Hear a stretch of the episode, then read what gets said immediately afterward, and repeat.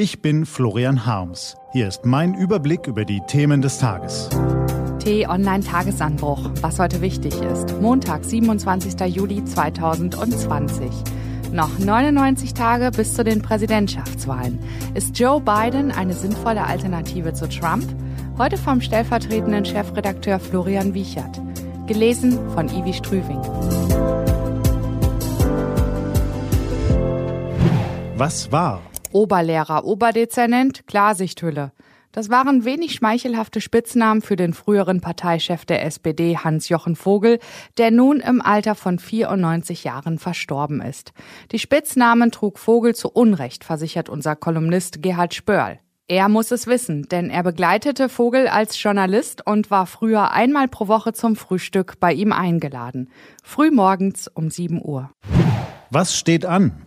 Die T-Online-Redaktion blickt für Sie heute unter anderem auf dieses Thema. Auf dem Land leben, das wäre doch was. Der Gedanke kann einem schon mal kommen, während man diese Zeilen schreibt, aus dem Fenster auf eine bereits drei Jahre währende Großbaustelle gegenüber der Wohnung in Berlin-Mitte schaut, wo unterdessen alle fünf Minuten eine Straßenbahn vorbeirattert und das Haus vibrieren lässt. Die diversen Vorteile dieser Wohnlage rücken da schon mal einen Moment in den Hintergrund. Psychologen haben dafür sogar eine evolutionsbedingte Erklärung, den Negativitätseffekt.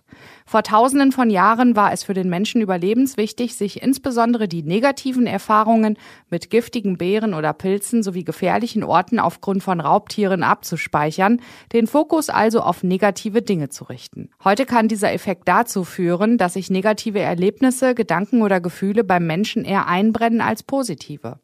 Oder in diesem Fall, dass man immer mal an Dinge denkt, die man gerade nicht haben kann, obwohl man andere hat. Sie haben Kinder und hätten gern endlich mal wieder Zeit für sich alleine. Sie versuchen mal eine gewisse Zeit vegetarisch zu essen, würden nun aber einiges für ein saftiges Schnitzel geben. Oder sie leben in den USA. Sie haben einen Präsidenten, der seit Jahren laut und ohrenbetäubend regiert, dass ihnen ganz schwindelig wird. Der politische Gegner bepöbelt und Verbündete verprellt. Er zettelt Konflikte an, um von eigenen Fehlern abzulenken. Er führt das Land in eine tiefe wirtschaftliche Krise, obwohl er es eigentlich in jeder Hinsicht great again machen wollte. Er schlingert durch die Corona-Krise und übertönt sein Versagen, indem er alle paar Tage irgendeine Parole in die Welt bläst, die ihn wohl möglich in ein besseres Licht rückt als die letzte am Vortag. Mittlerweile kann sie nichts mehr schockieren. Aber wenn Sie mal in sich hineinhorchen, fällt Ihnen auf, Sie sehnen sich nach dem Gegenteil dieses ohrenbetäubenden Lärms, nach Ruhe und Beständigkeit. Sie sehnen sich nach Joe Biden. Der Mann ist 77 Jahre alt und in 99 Tagen die Alternative zu Donald Trump bei den Präsidentschaftswahlen. Er war der Vizepräsident von Barack Obama.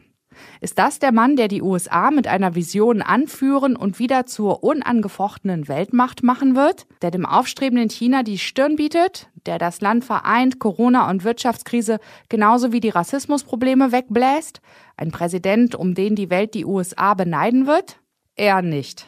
Die Realität sieht so aus. Biden hält keine mitreißenden Reden, stattdessen verhaspelt er sich oder verliert sich in seinen Sätzen. Sein Charisma überschaubar.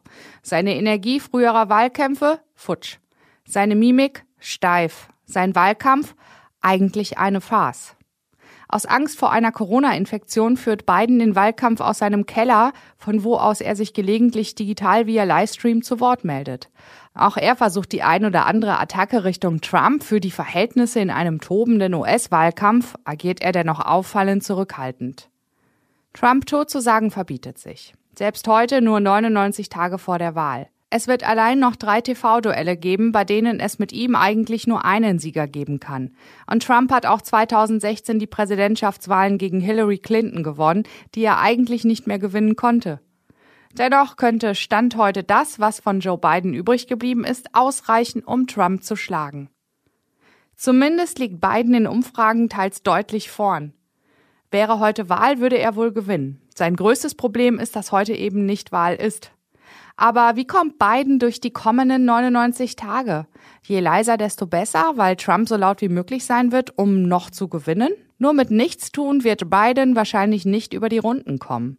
In den nächsten Tagen will und muss Biden zunächst den Kreis der Kandidatinnen enger ziehen und dann seine mögliche künftige Vizepräsidentin benennen. Das ist eine extrem spannende Personalie, weil diese ihn bei gesundheitlichen Problemen im höchsten Amt der Welt beerben könnte und spätestens bei den nächsten Wahlen in vier Jahren hervorragende Aussichten auf eine Kandidatur hätte. Bidens Kandidatur in diesem Jahr ist höchstwahrscheinlich nur auf eine Amtszeit angelegt. Auch nach dieser Entscheidung für eine Stellvertreterin wird es für Biden schwierig abzutauchen. Dann stehen noch die schwierigen TV-Duelle an. Immerhin im Endspurt hat Biden ganz klar die einfachere Rolle. Er kann abwarten, dass Trump sich weiter selbst zerstört und dann wohl die Sehnsucht nach der Ruhe erfüllen. Dem Gegenteil von dem, was die USA heute haben. Diese und andere Nachrichten, Analysen, Interviews und Kolumnen gibt's den ganzen Tag auf t-online.de. Das war der T-Online-Tagesanbruch vom 27. Juli 2020. Produziert vom Online-Radio und Podcast-Anbieter Detektor FM. Den Podcast gibt's auch auf Spotify. Einfach nach Tagesanbruch suchen und folgen. Ich wünsche Ihnen einen frohen Tag. Ihr Florian Harms.